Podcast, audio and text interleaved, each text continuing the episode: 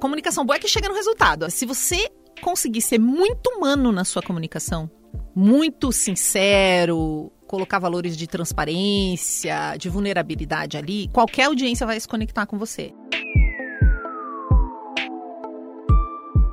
Oi, pessoal, estamos aqui de volta para mais um episódio. Esse que é o vigésimo episódio do podcast Mentor aí. E hoje eu estou honradíssima com uma convidada ilustre, ruiva, maravilhosa, que está aqui se chacoalhando na minha frente. se chacoalhando sem fazer barulho, porque podcast a gente não pode fazer nenhum barulho, gente. Tem que chacoalhar sem fazer barulho. Vocês reconheceram a voz dela? Porque eu sei que tem. Ainda não. tem muita gente que me conhece que quando eu falo o nome dela faz assim: ah, Nossa, você conhece ela? E eu falo: Pois é, conheço um pouco. A gente costuma fazer uns trabalhos juntas. Eu tô aqui com a Sheili Calef, gente. O nosso papo de hoje é sobre comunicação e liderança. A Sheili, ela tem muitos aspectos da vida profissional e pessoal dela que são interessantíssimos. Eu vou dar só uma pitadinha aqui porque ela vai contar a história dela e como é que ela chegou aqui. Mas ela, ela também treina pessoas para se comunicar melhor. Parte desse treinamento é feito para lideranças, para pessoas, para empresas, pequenas empresas, grandes empresas, uhum. enfim, ela é tudo de bom.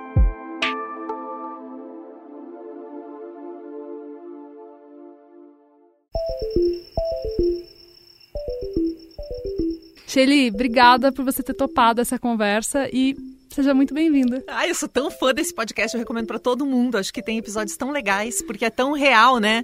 Problemas reais de uma mente empreendedora que quer fazer as coisas de um jeito melhor. Você, no caso, né? Sua mente que quer fazer sempre o melhor. Tem uma coisa em você que eu queria trazer antes da gente entrar na conversa em si, mas que é um pouco de você, assim, porque a conversa, como você disse aqui, é sempre sobre problemas reais com pessoas reais.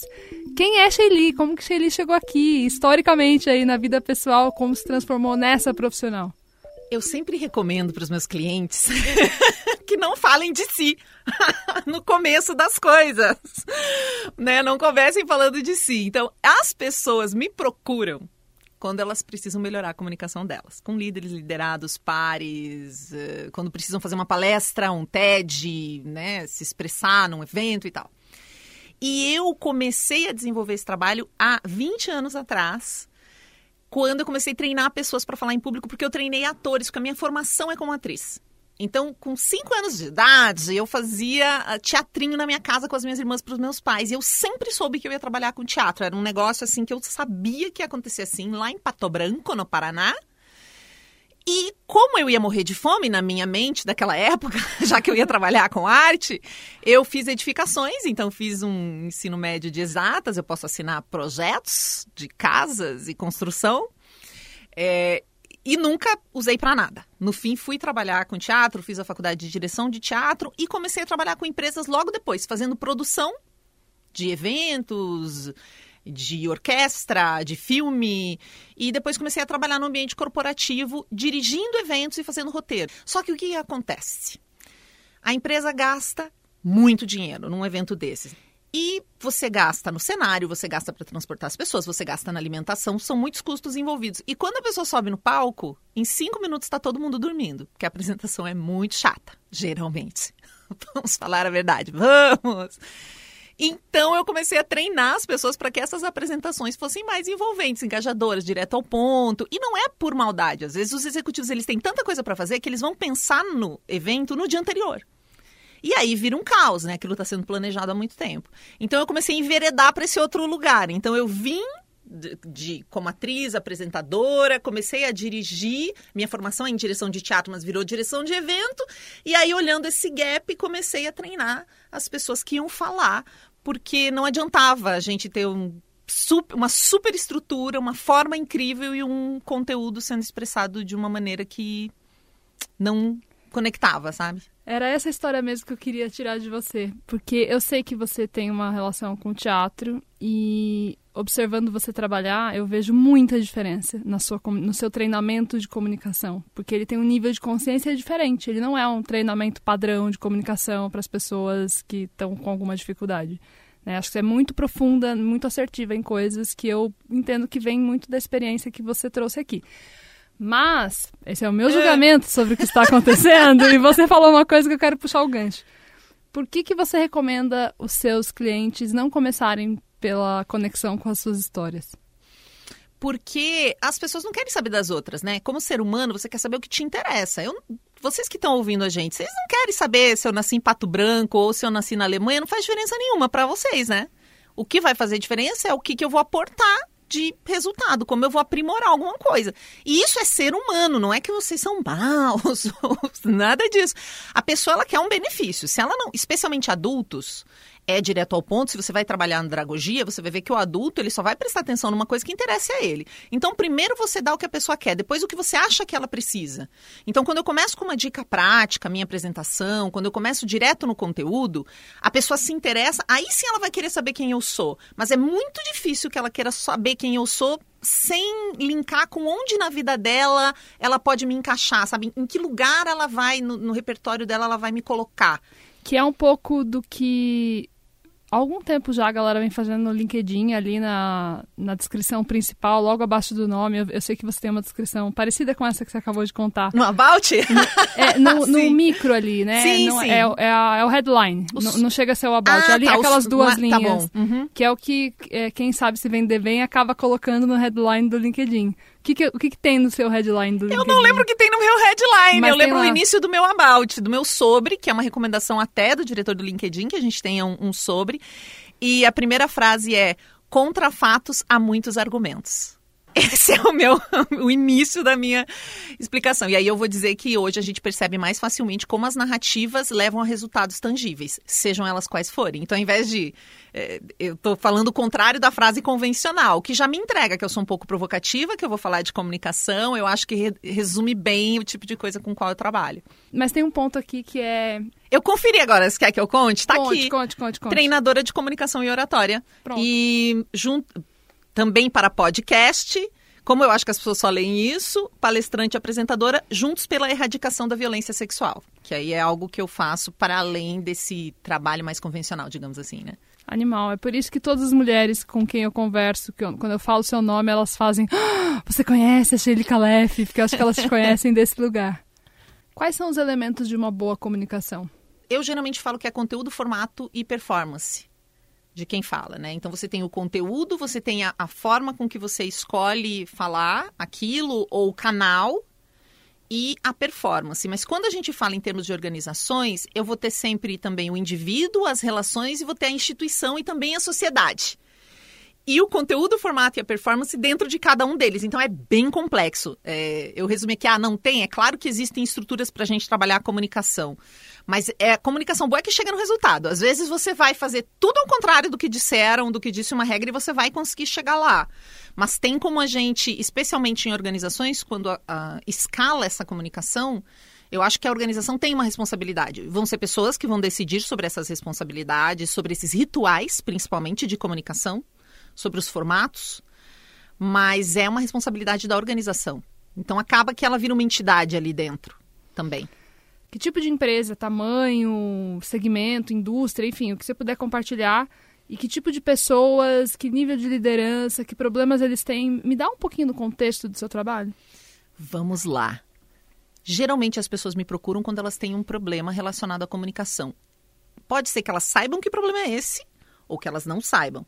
Eu estou montando agora para uma empresa internacional de bebidas um treinamento sobre autoconfiança.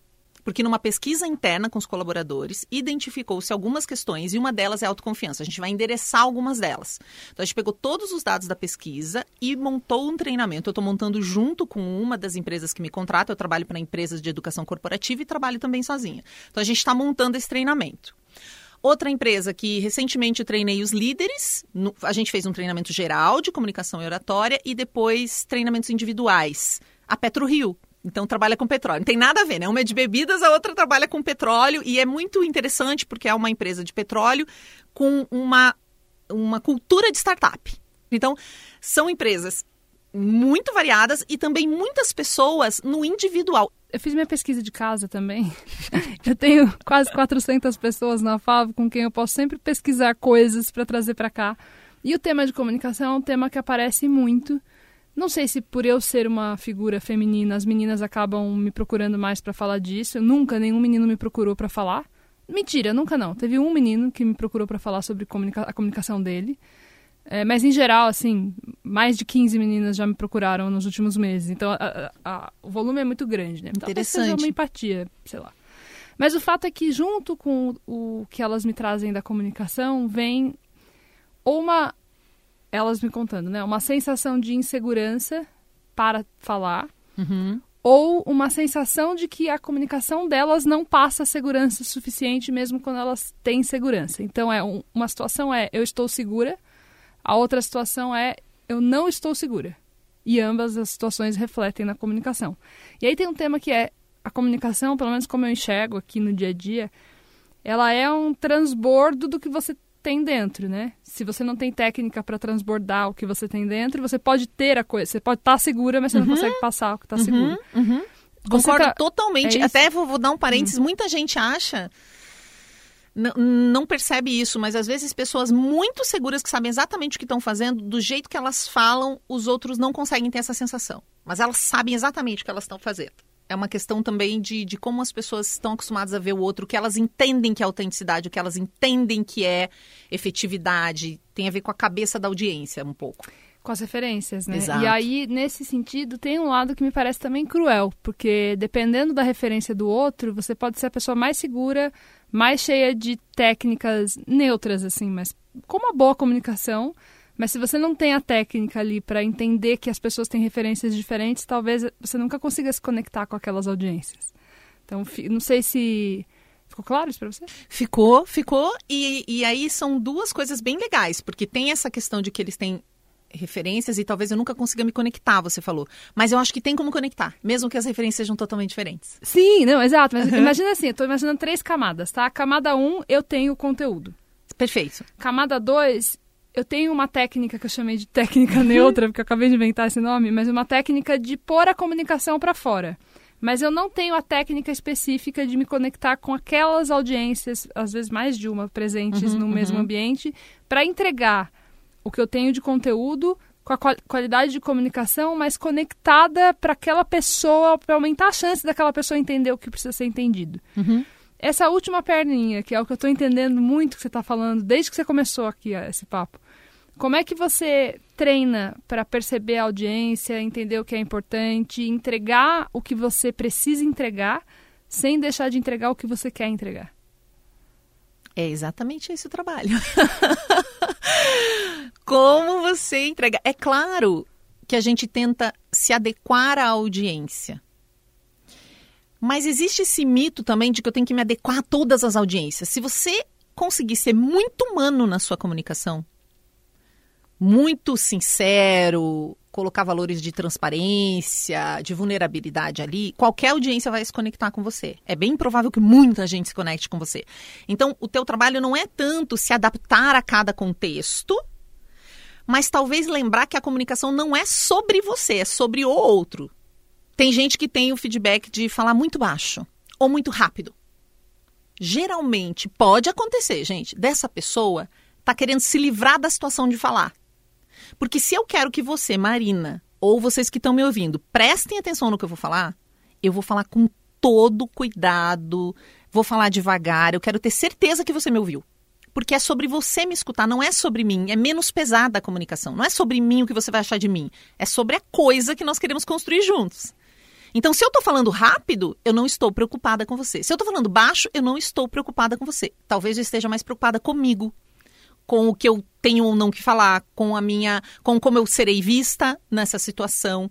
Então a comunicação, ela é esse lugar que eu preciso me conhecer, mas eu preciso é sobre você, é sobre essa conexão com o outro. Não quer dizer que eu tenho que saber exatamente quem é o outro, porque ele é humano como eu. Tem lugares ali que a gente pode se agarrar e fazer uma boa conexão sem precisar conhecer. Senão, como é que eu ia falar na internet onde o público é gigante? Eu não sei quem é cada pessoa que está ali, é impossível. Mas tem algumas coisas que eu consigo deduzir. Consigo adequar um pouco o discurso para quem está lá. O que, que você acha que serve para todo mundo nesse aspecto, assim, que é meio que padrão que você enxerga desse, dessa conexão e dessa comunicação clara para o outro e não para si? Para mim, o maior equívoco que as pessoas têm em falar em público é deduzir mal a audiência. Eu acho que as pessoas pensam assim: a minha audiência são mulheres, 30 a mais, lá lá lá. E aí cria algo que acha que tem que fazer e não algo que gostaria de assistir. Eu, eu diferencio o público de mim. Então, aquele público, os super diretores da empresa, a diretoria, a CEO da companhia X. Eu esqueço que ela é um ser humano, que ela viu o mesmo meme que eu, que ela entra nas redes sociais, ou eventualmente não, mas é muito parecido o consumo de conteúdo hoje. Então, para mim, a dica é lembrar que é todo mundo ser humano. Lembrar que todo mundo tem referências parecidas. Então, faz uma apresentação que você gostaria de assistir, não aquela que você acha que tem que fazer. Todo mundo, quando vai ver vídeo de um, de um assunto que quer, você vai procurar alguma coisa no YouTube que você quer estudar. Se a pessoa começa se apresentando, você pula e vai lá para onde você quer. Só que aí, quando você vai se apresentar, você começa se apresentando. Porque você pensa, não, peraí, o certo é começar me apresentando, né? então vou me apresentar. Então você bota umas coisas que nem você gosta de consumir enquanto conteúdo, porque você acha que tem que ser daquele jeito. Então, para mim, esse equívoco é um que a gente pode parar de cometer. Lembrar, de, se, você fizer algo que você gostaria muito de assistir, só que como é que você sabe que você gostaria de assistir? Você vai ter que se filmar e se ver. Que é uma coisa que as pessoas têm pavor de se ver falando. Então, dica número zero para qualquer um que quer se comunicar melhor. Grave. Treine a conversa que você precisa ter. Você precisa dar um feedback complicado, você precisa pedir um aumento de salário. Grava isso e ouve como você falou. Você com você mesmo. Né? Como é que você vai avaliar isso se você não sabe como foi? De dentro a gente não consegue. Eu tinha muito, e por não ter mais e, e ter conseguido resolver, eu, eu percebo que todo mundo que faz igual. Em algumas situações de exposição, exposição extrema, frente a pessoas que a gente julga que são pessoas muito importantes, a gente fala assim que nem uma criança fofinha. Você já viu isso? Sabe do que eu tô falando? Eu não, não vi tanto a pessoa falar que nem uma criança, mas há uma grande de muita gente tem questões com o público quando tem autoridade presente. Eu vou chamar de autoridade, que pode ser alguém que você admira muito, pode ser um chefe, pode ser o pai, pode ser o padre, pode ser, enfim, alguém que tem uma autoridade naquilo ou que você admira. O que, que faz nessa situação? Cada pessoa tem um motivo para temer a autoridade, né? Mas uma coisa básica é pensar: onde eu me sinto tranquila para falar? Ah, eu me sinto tranquila. Se for minha equipe, eu me sinto tranquilíssima. Podem até ser é, gestores de outras áreas, estou super tranquila. Agora, a gestora da área tal, ou no fórum tal, aí eu tenho. Aí eu me, me vejo mal. Então, nesse que você se sente bem, o que, que tem lá que você consegue reproduzir nesse outro ambiente? Às vezes, sabe o que, que vai te ajudar? Comer uma comida que você gosta. Comfort food. Pipoca eu como. Pipoca me deixa feliz e tranquila. Então é, é, comer pipoca. Às vezes é fazer um exercício físico. Isso eu recomendo muito se antes de vídeo pular, fazer polichinelo, daí você leva uma toalhinha e seca antes de, entrar na reunião, vai no banheiro e faz exercício, porque a adrenalina ela fica acumulada no seu corpo e você chega a tremer. Sabe aquela pessoa que segura o papel e começa a tremer a mãozinha, que é um pouco isso, ou a voz afina, ou a boca fica seca? São reações físicas. Muita gente tem reações físicas quando vai se comunicar num fórum onde tem medo. Então, como eu faço ficar confortável? E vamos ter que tentar reproduzir esse ambiente de conforto. Eu preciso conversar um pouco com as pessoas antes, porque quando eu não conheço ninguém, eu me sinto. Então, como eu faço para conhecer rápido algumas pessoas? Né? Nós vamos ter que reproduzir o que é conforto para você ali. Eu quero te contar duas coisas aqui, rapidamente. É, vamos lá. Primeira, tem um depoimento de uma pessoa que pediu para não se identificar, mas que quis te mandar essa informação. É uma pessoa que trabalha comigo que, que ela escreveu? Ela não quis nem mandar o áudio, mas a, a, a história é boa. É, considero a comunicação um dos meus pontos fortes. Tipo, consigo transmitir minha ideia e opinião, consigo conduzir as conversas e me posicionar. Mas neste ano, com os desafios em que estava e as mudanças que passei, me senti mais insegura e não percebi que isso afetou a forma como me posicionava nas reuniões e conversas até receber alguns feedbacks.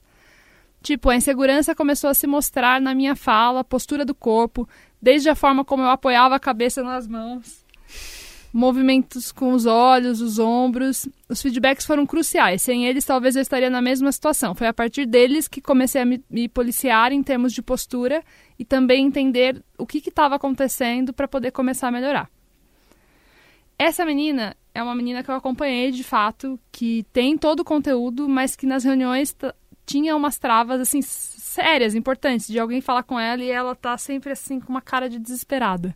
E muitas pessoas. Vocês não estão vendo, mas a Marina está colocando as duas mãos sobre o rosto, assim, balançando ele virado para baixo, tá? É que ela tá fazendo para mim, eu fico imaginando vocês aí. Ela tá, tá balançando assim, com cara de desespero. E aí, algumas pessoas chegaram a vir falar comigo, do tipo, ah, fulana, é, putz, será que vai dar? Não tô me sentindo muito seguro e tal, olha que coisa louca. E aí a gente começou essa conversa e tal, e de fato ela mudou muito, assim, ela tá lá. E eu, eu tô ligada qual que é a vontade de pôr a mão na cara, porque eu faço a mesma coisa. Tem hora uhum. que eu tô uhum. tão desesperada que eu falo, meu Deus do céu. Eu chamo isso de comentários. A gente faz muito comentário com o rosto. Não necessariamente a gente precisa expressar com a voz e dizer, nossa, não gostei. Mas o que mais tem em reunião de board, assim, você tem lá todo mundo decidindo uma coisa, e alguém fala um negócio e o outro faz aquela cara de que bobagem é essa que você falou? Mas ele não diz isso, né? É aquela cara que diz assim: o quê? Você vai falar isso aqui? Você tá maluco? Você envolve a minha área. Só que a pessoa engole assim, e aí ela vai ficando de um jeito. Você sabe que ela tem algo para dizer, ela não diz. É desesperador, porque ela não diz. Eu sei que vocês já trabalharam conversas, né? No último episódio, que foi ótimo.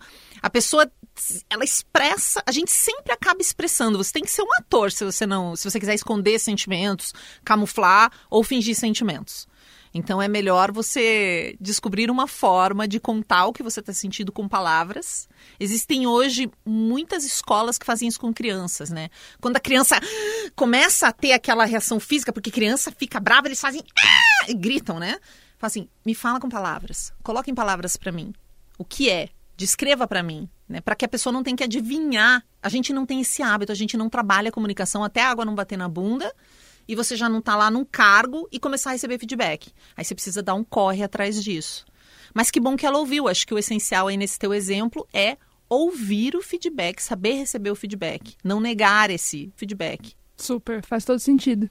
Podemos soltar o áudio para o próximo? Oi, Má, tudo bom? Eu sou Beatriz Kinguchi, eu sou Chief Commercial Officer da Favo e eu vim contar aqui a minha história com comunicação.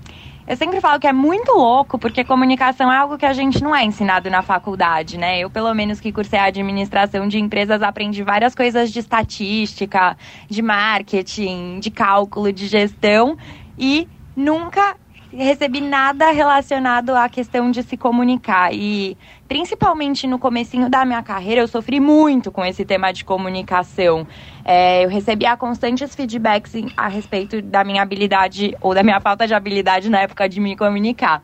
Mas eu acho que a boa notícia é que, para pessoas como eu, que não têm o dom mesmo da comunicação, é algo totalmente treinável. No meu caso, eu tive desde uma fonoaudióloga, treinei muito no espelho, fiz muito coaching com chefes, mas no fim consegui melhorar bastante a minha habilidade. Mas é algo que eu tenho plena consciência que se eu deixo de lado eu escorrego.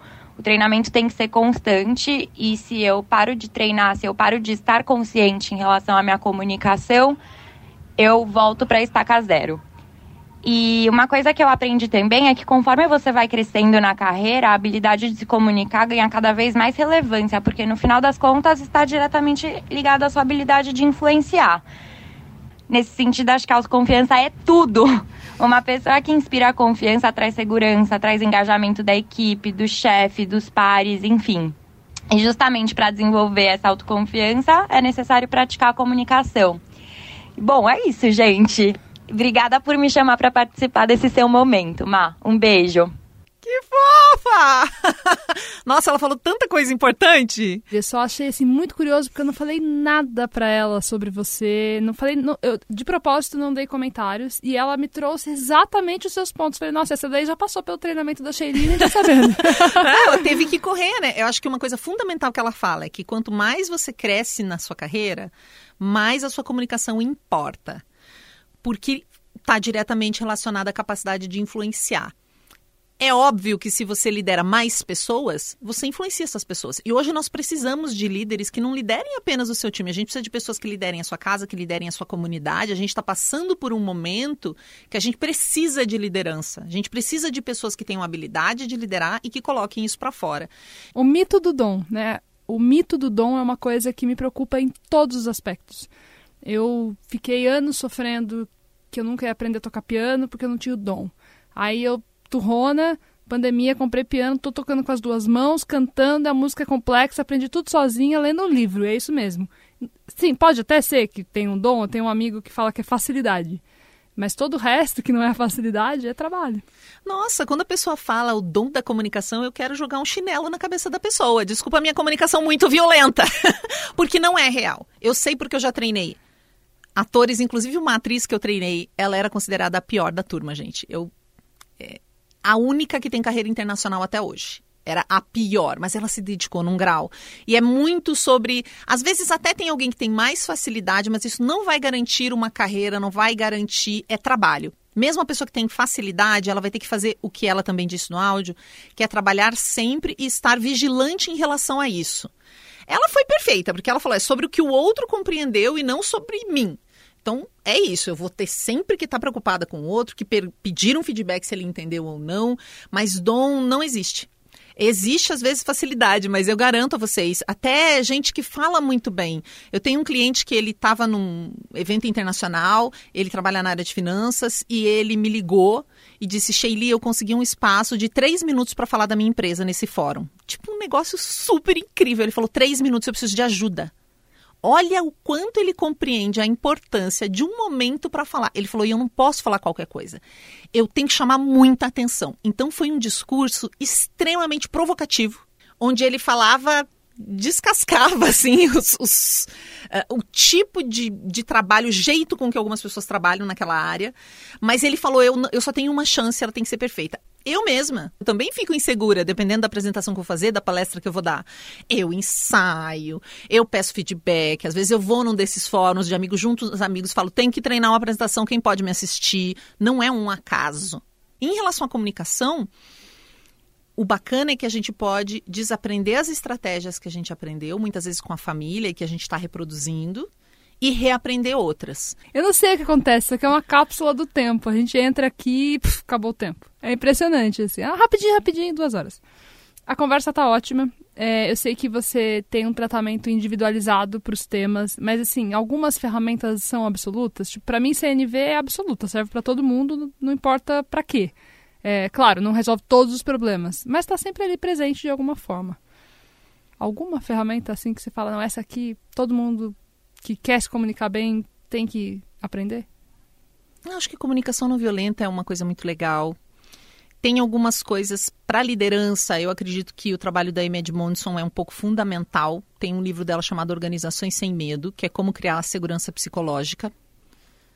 E ela até dá um exemplo que eu adoro, eu vou dar um spoilerzinho muito rápido, que ela quando ela começa a trabalhar performance de equipes, ela vai trabalhar em hospital, vai analisar as equipes de hospital, porque no hospital uma falha significa, né, um erro significa muitas vezes a morte de alguém. E ela analisa lá duas equipes e ela percebe que o, a mais eficiente é a que erra mais. Aí ela falou: "Pera, cometi algum erro aqui nos meus dados. Vou vou analisar isso de novo. Como que a mais eficiente é a que erra mais?" E aí ela foi entender que não é que eles erravam mais, eles reportavam os erros. A equipe mais eficiente é a que reportava mais os erros. Porque reportando mais rápido os erros, mais rápido se corrigia aquele erro, mais rápido se criava um novo procedimento. Então, um local onde as pessoas podem se expressar livremente não é só sobre você saber falar enquanto líder, é sobre você criar um ambiente onde as pessoas conseguem falar, mesmo que seja do jeito delas. Uma cultura é muito forte em relação à comunicação. O medo da liderança vai influenciar. Você pode não ser um líder autoritário, mas a pessoa já teve um líder autoritário que ela odiou, ela lembra até hoje desse líder medonho que ela. Todo mundo tem um líder que queria esquecer e não consegue. Então, tudo, tudo isso influencia, né? A cultura da pessoa influencia. Então, criar esses ambientes. Acho que esse trabalho é muito bom da Amy Edmondson, Organizações Sem Medo. Segurança psicológica, esses princípios acho interessantes. Até para entender inovação. A gente fala que diversidade é importante para a inovação, e é, mas não adianta eu ter diversidade se o ambiente não for psicologicamente seguro e as pessoas não conseguirem se expressar. Tem um livro que eu amo, que eu recomendo também para quem quiser, que chama-se A Morte da Verdade, da Mitico, esqueci o sobrenome dela agora, que mostra sobre as mentiras na era Trump. Como a gente chegou a esse ponto de acreditar em tantas mentiras? Porque fake news tem nas empresas também. Não sei se vocês sofrem na Favo com fake news, mas eu atendi muitas empresas que o grande problema delas, empresas muito grandes, multinacionais, é fake news. Às vezes os gestores estão lá lidando com uma notícia que nem é real e que já espalhou e que já está causando um burburinho. Então, assim, a sociedade está refletida dentro da empresa. Todos os problemas sociais importam. Modernidade líquida importa, sociedade do cansaço importa, antifragilidade importa. Então, estudar a comunicação é estudar o momento atual, o zeitgeist, o espírito do tempo. Então, o que, que é importante? Entender o mundo. E se está tendo conflito de política na família, está tendo conflito de política na empresa. E como a gente lida com a vida. A comunicação é a vida. Ai. que profundo. Muito foda, muito foda, muito legal. Onde as pessoas te acham pelas redes sociais para se comunicar com você? Gente, arroba Sheili, você me acha em qualquer lugar. É um nome tão difícil, né? A pessoa pergunta, da onde veio o seu nome? Eu falo que é mãe criativa. Ela inventou. Então, S-H-E-Y-L-L-I. Maravilhosa. Muito obrigada. Estou muito feliz com o resultado dessa conversa. Já tirei vários insights de novo. Eu falo que aqui é sessão de terapia e coach profissional também. Saio daqui desse, dessa gravação nessa rádio com vários insights para a vida e para o trabalho. Obrigada. Obrigada eu. Eu adoro bater papo com você também. E sucesso para todo mundo. Contem comigo. Esse episódio foi apresentado por mim, Marina Proença, com edição da Patrícia Esperandio, coordenação da Fabiana Altran, sonoplastia do Isaac França e produção da Rádio 2. Se você curtiu, segue a gente na sua plataforma de podcast favorita. A gente está em praticamente todas elas: Deezer, Spotify, SoundCloud, Google, Apple. Aproveita e compartilha com as amiguinhas e os amiguinhos, minha gente. Beijo, tchau!